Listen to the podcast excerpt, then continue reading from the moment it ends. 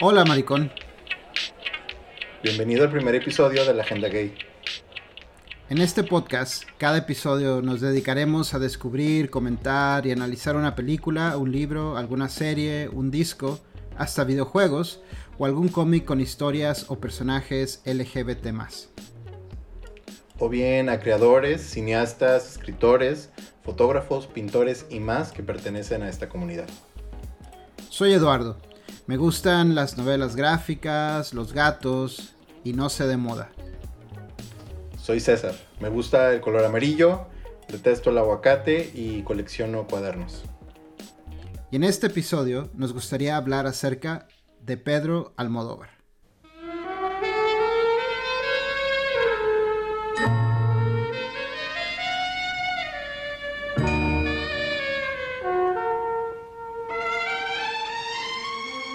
Oye, ¿qué te parece si antes de empezar compartimos eh, cinco cosas interesantes sobre Pedro Almodóvar en caso de que quienes nos escuchan no lo conozcan? Perfecto, hagámoslo. Pedro Almodóvar Caballero es un director de cine, guionista y productor español. Ha recibido los principales galardones cinematográficos internacionales, entre, entre ellos eh, dos premios Oscar y varios premios Goya. A los 18 años se trasladó a Madrid para estudiar cine, pero no logró entrar en la escuela. Entonces eh, trabajó en todo tipo de empleos, al mismo tiempo que se sumergía en el mundo de la movida madrileña.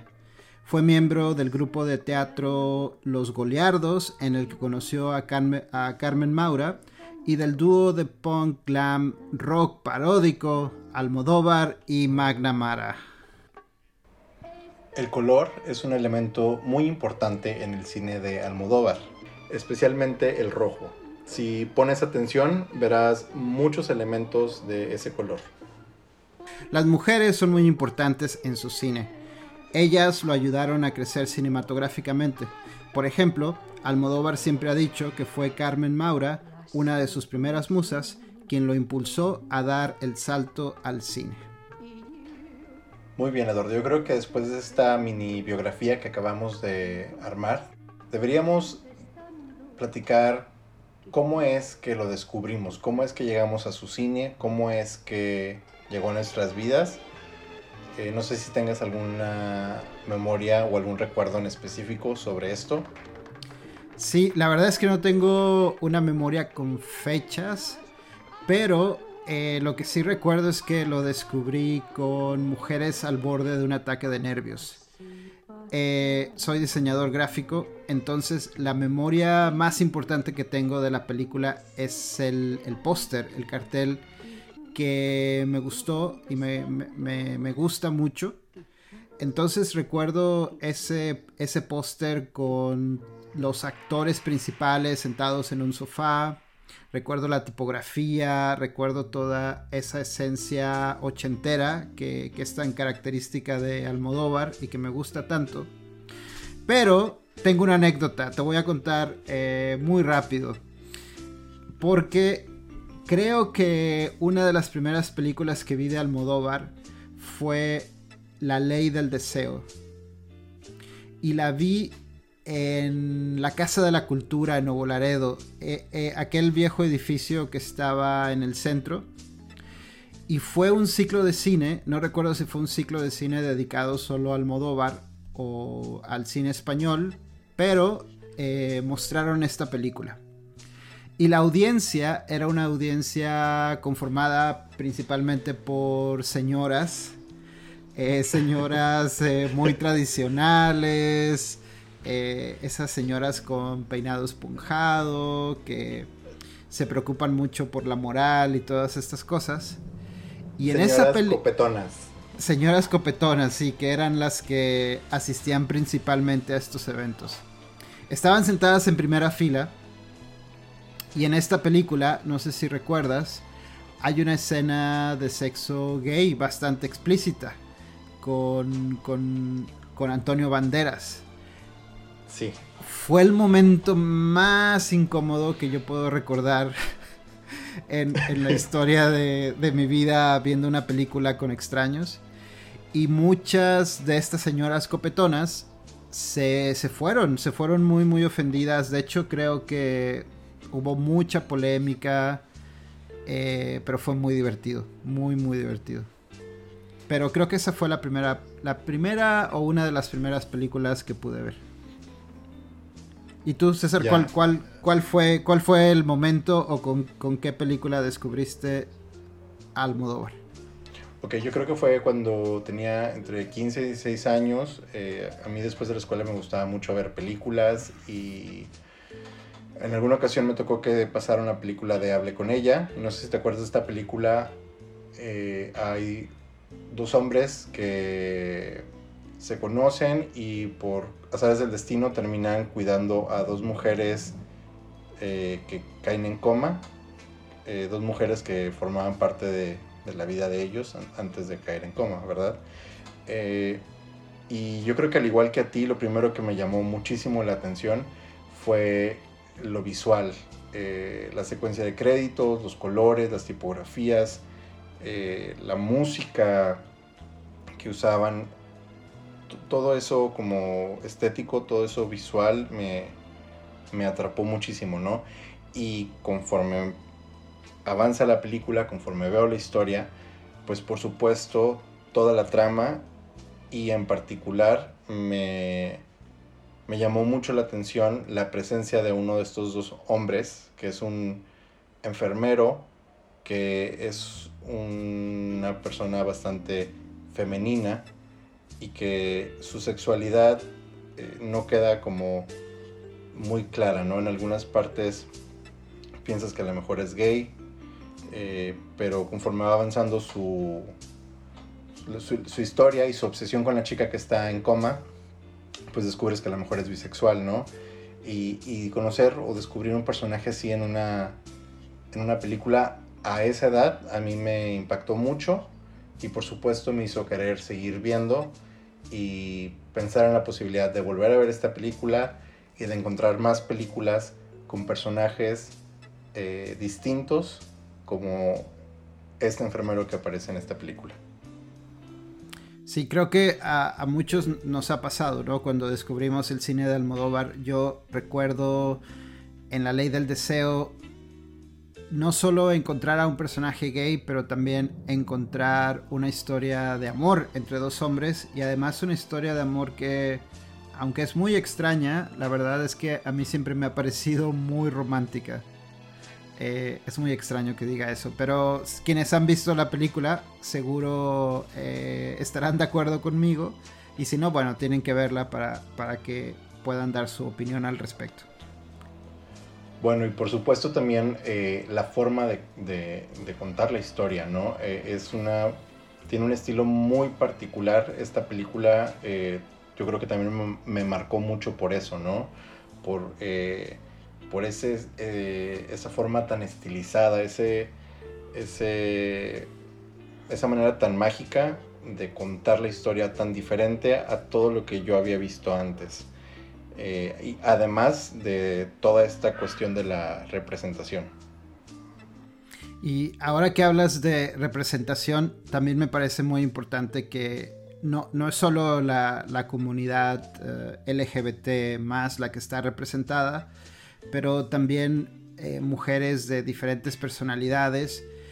Y un personaje que creo que es de los favoritos de la mayoría es la Agrado en la película eh, Todo sobre mi madre, que es un personaje transexual. Y creo que, no sé, mucha gente seguramente también se habrá, habrá encontrado, eh, habrá, se habrá identificado con este personaje.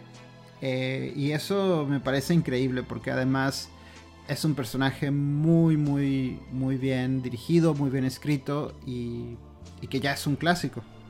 Claro, y como dices, esta parte de la representación, poder ver mujeres transexuales, eh, hombres bisexuales, eh, personas que se trasvisten, eh, drag queens, toda clase de mujeres empoderadas, este, fuertes, independientes, que que pasan por situaciones a veces muy fuertes y a veces muy estúpidas. Pero pero ahí hay algo, ¿no? De, muy importante que tiene que ver, como, como lo acabamos de decir, con la representación. Y es muy interesante ver historias que te... que si no al 100% te representan, te, te tocan alguna... alguna fibra, ¿no? Porque te ves, te ves reflejado ahí. Claro. Muy bien, César. Bueno, vamos ahora a hablar de cuál... Es una pregunta difícil, pero vamos a ver si podemos contestarla. ¿Cuál es tu película favorita y cuál es tu película menos favorita del, universo de Pedro Almodóvar? ok, em, creo que tendría que... Híjole, está, está difícil. Creo que para mí, de mi favorita ahorita, porque creo que ha ido cambiando conforme pasan los años, eh, ¿qué he hecho yo para merecer esto? Y es, muy, es una película muy rara, es una comedia de humor negro muy, muy extraña que tiene algunas situaciones como medio... ¿Cómo te podré decir? Medio difíciles de explicar y que posiblemente ahorita algunas situaciones están muy mal vistas y muy políticamente incorrectas. Este, pero hace poco la, hace menos de un año la, volví a ver y creo que es una de mis películas eh, favoritas, ¿no? Y la que menos me gusta... Mm, ahí sí no sabría decirte porque creo que casi todo lo que he visto de Almodóvar me ha gustado, ¿no?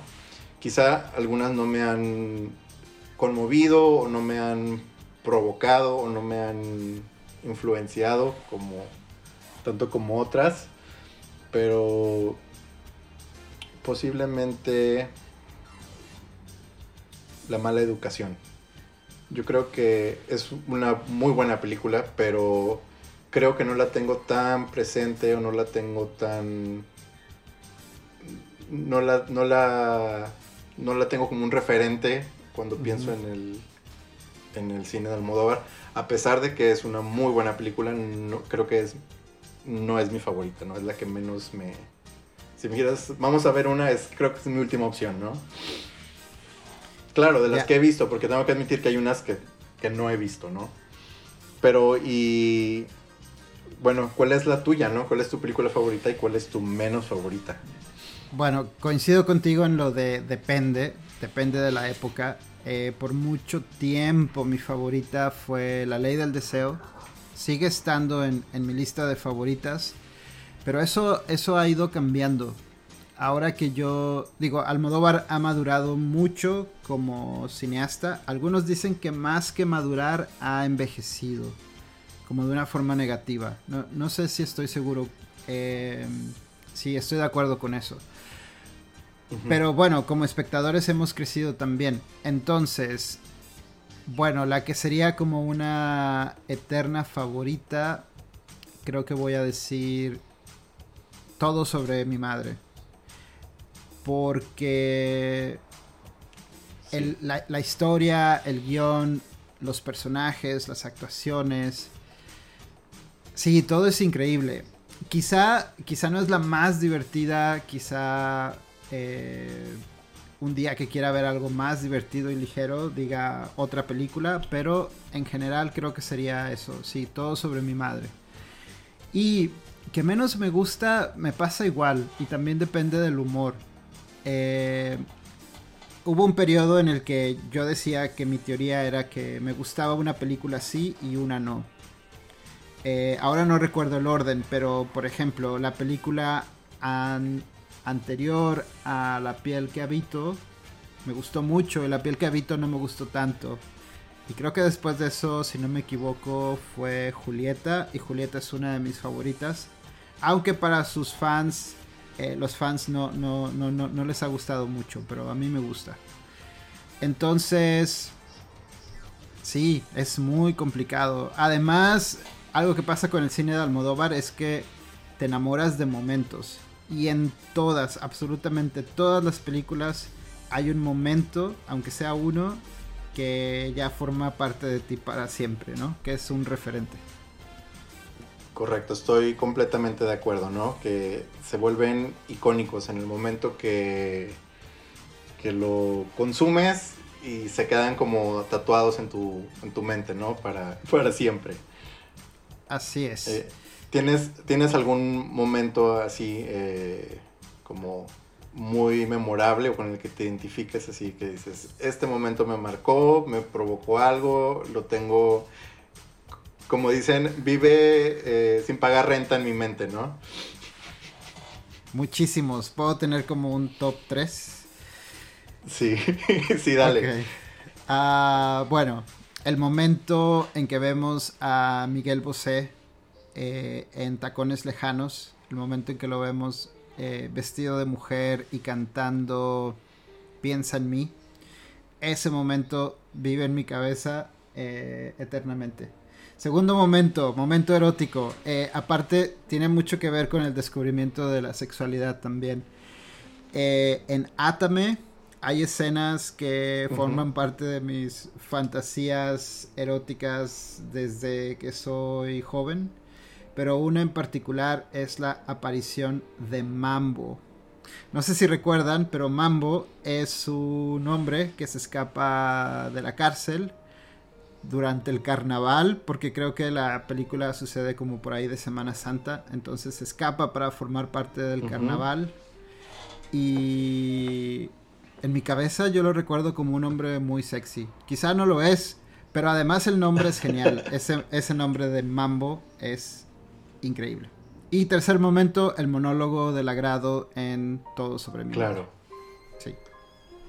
Claro, claro, eso tiene que ser, ese tiene que ser uno de los momentos, yo creo, eh, más icónicos, ¿no? De su, de su filmografía hasta ahora. Eh, creo que yo también tendría ese momento ahí en, mis top, en mis top, ¿no? El, monólogo en el teatro de, del agrado. Eh, y bueno, yo agregaría quizá eh, la, coreografía de So Excited en, en, la película de Los Amantes Pasajeros, que están los, ¿cómo se llaman los, los del avión? los, los aeromosos. Aeromosos o azafatos, ¿no? Los azafatos eh, con mucha pluma, ¿no? muy muy fem que hacen toda una coreografía este, de So Excited a, los pasajeros, ¿no? Ahí en, pleno vuelo. Y creo que esa es una de las películas que mucha gente no... Creo que no, es, no son muy fans de, esa película. No, digo, creo que entiendo por qué, porque no es un gran drama o no es una gran historia. Está bastante a lo mejor sencilla, pero es una comedia muy ligera. Pero creo que ese momento a mí me, me, quedó ahí muy, muy grabado. Y creo que otro momento es, eh, pues en los abrazos rotos hay una... Hay un momento donde está Penélope Cruz, este, como maquillándose y preparándose para, no sé si para una sesión de fotos que, de, una película que acaban de, de rodar y se está preparando para, para tomarse las fotografías para el póster de la película. Y es ella en el espejo poniéndose una, su peluca, una peluca rubia y, y ya. Es, creo que no está pasando nada más, más que ella que la están preparando, está preparando para, para las fotos, pero eh, creo que también ese momento sí se me, se me hace así como muy... Eh, no sé, muy icónico, ¿no? Me, lo tengo ahí grabado, ¿no? Y es que le debemos al Almodóvar también haber descubierto todos estos iconos, estas eh, personalidades, eh, como un jovencísimo Antonio Banderas, que es, una fantasía, y Penélope, Penélope también, eh, creo que Penélope es muy guapa, pero en el cine de Almodóvar es como, es, es otro nivel una Rosy de Palma. Eh, Rosy de Palma es increíble y creo que muchos la conocimos, ¿no? Gracias al cine de Pedro Almodóvar. Cecilia Roth, que es una gran actriz, ¿no? Almodóvar no la hizo, Pero hay algo cuando, cuando actúan para Almodóvar, no sé, hay, algo muy mágico ah, alrededor de, todo esto. Y creo que también por eso se, queda ese, ese nombre, ¿no? De las chicas Almodóvar, que tienen como, como un algo que es muy específico de, de esos personajes en esas películas. Muy bien. César, eh, un poco ya resumiendo lo que hemos hablado hoy, porque creo que, quizá nos vamos a repetir un poco, pero ¿por qué crees que la gente debería acercarse al cine de Pedro Almodóvar si es que no lo han hecho ya? ¿Qué cosas crees que van a encontrar ahí? Bueno, aparte de, de lo visual, de que es, eh, visualmente es impecable, o de que van a ver escenografías o sets impecables, vestuarios fregoncísimos, eh, actuaciones de primer nivel.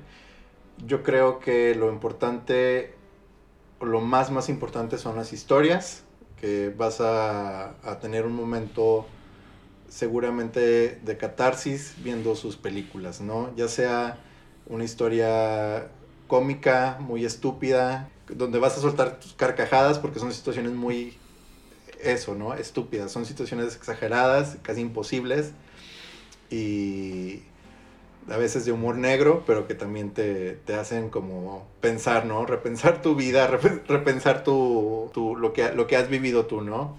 Y, ah, y, por el contrario, a veces son dramas, ¿no? O, unas tragedias este, impresionantes que también te hacen reflexionar, te hacen darte cuenta de de que hay cosas en ti que a lo mejor no has mm, no has procesado, ¿no? Que a lo mejor las tienes ahí como escondidas y cuando ves a esos personajes de, las películas de Pedro Almodóvar vivirlas, sufrirlas, este eh, experimentarlas, bueno, tú también pasas por ahí como por un pequeño proceso, ¿no? Y bueno, por supuesto, la parte esta de de la representación. Bueno, ya me dejaste un poco sin opciones, pero, pero voy, voy a volver al, tema de la, representación, pero desde otra perspectiva, porque creo que cuando vemos las primeras películas de Almodóvar, eh, vemos una representación de la comunidad eh, de una forma muy diferente de como lo vemos en la última película que ha hecho, que es Dolor y Gloria, en Dolor y Gloria eh, vemos la relación de, dos hombres eh, que estuvieron muy enamorados, pero uno de ellos en el, futuro decide casarse y tener una familia. Entonces, eh, también trata un tema que muchas veces es tabú, incluso dentro de la misma comunidad, que es la bisexualidad.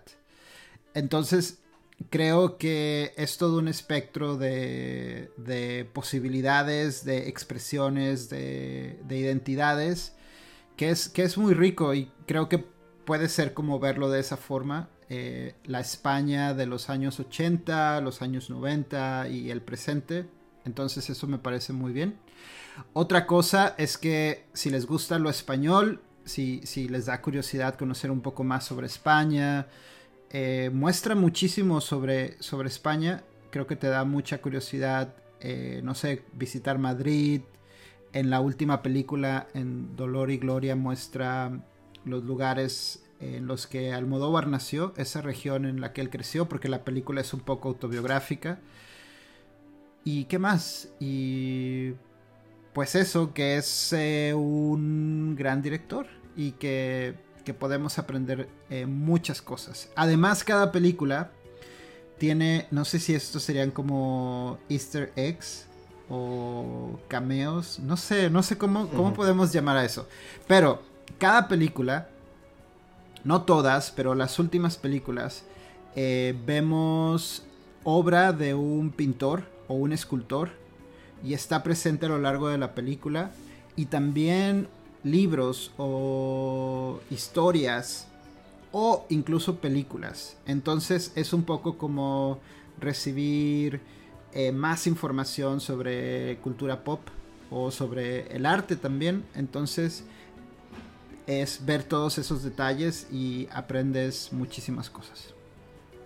Así es, y ahí, ahorita que lo mencionas, ¿no? Sobre los easter eggs y sobre estas referencias dentro de su propio cine a otras obras o a otros creadores, eh, pues yo quisiera agregar también eh, lo musical, ¿no? Eh, la parte de, que en muchas de sus películas hay alguna escena en un concierto, o hay una banda de rock, o hay un alguien algún personaje que está cerca de una fiesta donde alguien está cantando y son ese soundtrack, ¿no? De independientemente de la banda, de la banda sonora, eh, hay alguna canción como importante en cada, en cada película. Si no en cada película, en la mayoría de sus películas y son como también un momento como icónico, ¿no? De, su cine y, creo que también es una referencia, ¿no? Ya ves que que invita cantantes de diferentes partes y los, los, los mete en la trama de la historia un poco. Sí, además que bueno que lo mencionas porque como mexicanos para nosotros creo que es mucho orgullo que eh, Almodóvar está obsesionado con México y en particular con la música mexicana. Él revivió la carrera, de alguna manera revivió la carrera de Chabela Vargas y siempre hay boleros. Creo que en, particular le gustan los boleros mexicanos. Eh, entonces sí, van, van, a encontrar muchas referencias a la música mexicana también. César, ¿te parece si hacemos una ronda de preguntas rápidas? Eh, te pregunto algo y me dices lo primero que se te ocurra. Vale. relacionadas al tema. Por supuesto. Y yo a ti, ¿no?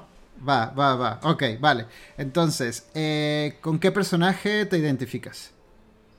ah, esto te la robo, eh, la agrado, ¿no? Su forma de ser, su forma como de, de convertir así como las cosas pesadas en cosas muy ligeras o cosas muy, situaciones eh, duras en situaciones como divertidas o como bajar ahí a un tono más light, completamente la agrado. Bien, vale. Eh, yo te pregunto a ti, un momento memorable, este, en una de sus películas. Bueno, ya dijimos algunos, pero otro que voy a ir con algo medio oscuro. Eh, matamos a dinero. ¿Te acuerdas? Eh, no, no, no, no, ¿de dónde es? Estoy confundido porque no, me acuerdo si es entre tinieblas o eh, si es en, en cuál de las primeras películas. Pero hay un lagarto hay un lagarto que se llama Dinero eh, y se escapa de, del lugar en donde está. Y bueno, es un, es un spoiler, pero lo matan. Es en. Sí, sí, no, qué, qué, burro se me fue. Es en ¿Qué he hecho yo para merecer esto? Exacto, sí. Y el personaje es súper divertido. La abuela, la abuela es muy divertida. Y además el hecho de que el lagarto se llama Dinero y cuando lo matan van por toda la casa gritando, mataron a dinero, mataron a dinero. No sé, e, e, es, hay, hay mejores momentos, pero ese es esa frase, eh, sí, me pienso que es muy graciosa. Eh, una canción. Eh, Cucurru Cucu Paloma con Caetano Veloso en, en Hable con ella. Ahí creo que están en un concierto, no sé si en una fiesta, y él, aparece Caetano Veloso en, la película cantando, y creo que es un momento así muy, muy fuerte, ¿no? Para así como escucharlo, la canción es bellísima, eh, me encanta. Ahí conocí esa canción y desde entonces esa, este, esa canción me, la tengo ahí en mi mente, ¿no? Sí, además con Caetano, eh, ¿no? Sí, además, claro, que, claro. Este, a ver, Eduardo, un, un outfit o un atuendo que, que, te, guste o que recuerdes mucho, ¿no? Voy a hacer trampa.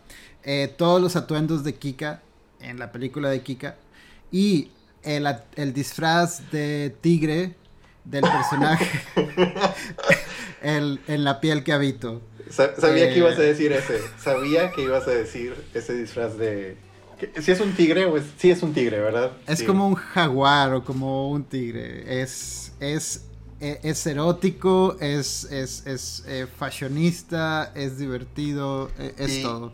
Y, es muy ridículo y aparte aparece en una escena como muy fuerte, ¿no? O sea, de, la película. Entonces le, da una lectura así bien rara porque te da risa, pero quieres que no te dé risa y es, es genial. Sí, sí, sí, sí.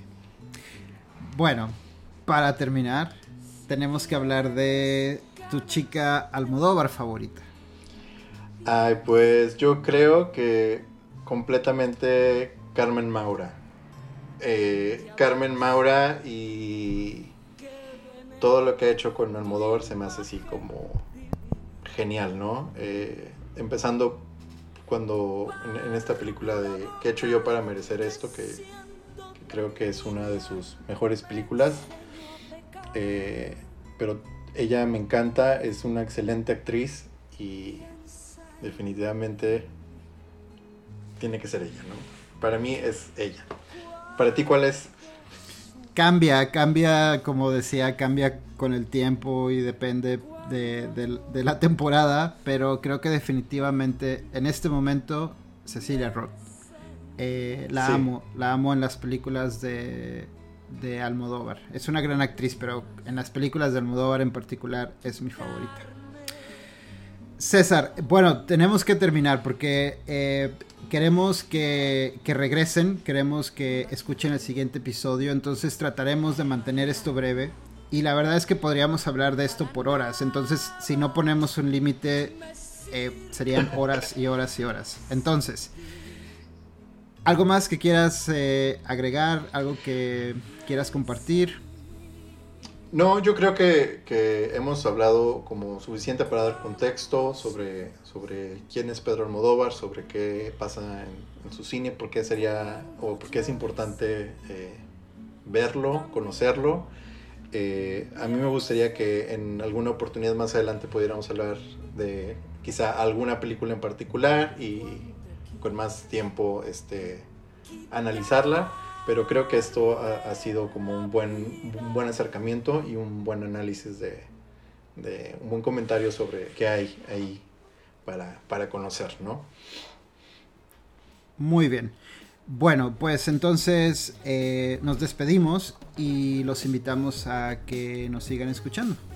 Búsquenos en, en Instagram como arroba agenda gay podcast o nos pueden mandar un correo a agendagay.podcast.gmail.com y nos vemos a la próxima. Hasta luego, maricón. Hasta luego, maricón.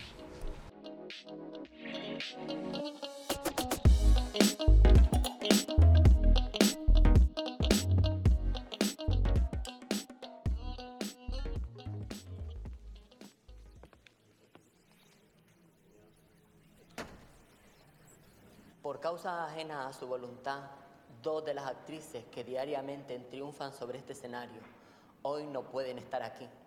Pobrecilla. Así que se suspende la función. A los que quieran se les devolverá el dinero de la entrada, pero a los que no tengan nada mejor que hacer, y para una vez que venía al teatro, es una pena que os vayáis. Si os quedáis, yo prometo entreteneros contando la historia de mi vida. Adiós, lo siento, ¿eh? Si les aburro, ah, como que roncan, así. Yo me cojo enseguida y para nada eres mi sensibilidad, ¿eh? De verdad. Me llaman la agrado, porque toda mi vida solo he pretendido hacerle la vida agradable a los demás. Además de agradable, soy muy auténtica.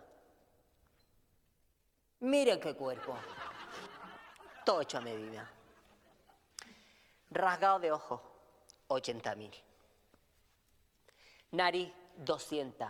Tiras a la basura porque un año después me la pusieron así de otro palizón. Ya sé que me da mucha personalidad, pero si yo a saberlo, no me la toco. Continúo. Teta, 2, porque no soy ningún monstruo. 70 cada una. Pero estas las tengo ya súper amortizadas. Silicona en... ¿Dónde? Labio, frente, pómulo, cadera, El litro cuesta unas 100 mil, así que echa las cuentas porque yo ya la he perdido. Limadura de mandíbula 75.000. Depilación definitiva láser, porque la mujer también viene del mono. Bueno, tanto o más que el hombre, 60.000 por sesión. Depende de lo barboa que uno sea, lo normal es de 2 a 4 sesiones. Pero si eres folclórica, necesitas más, claro. Bueno, lo que les estaba diciendo, que cuesta mucho ser auténtica, señora. Y en estas cosas no hay que ser rácana, porque una es más auténtica, cuanto más se parece a lo que ha soñado de sí misma.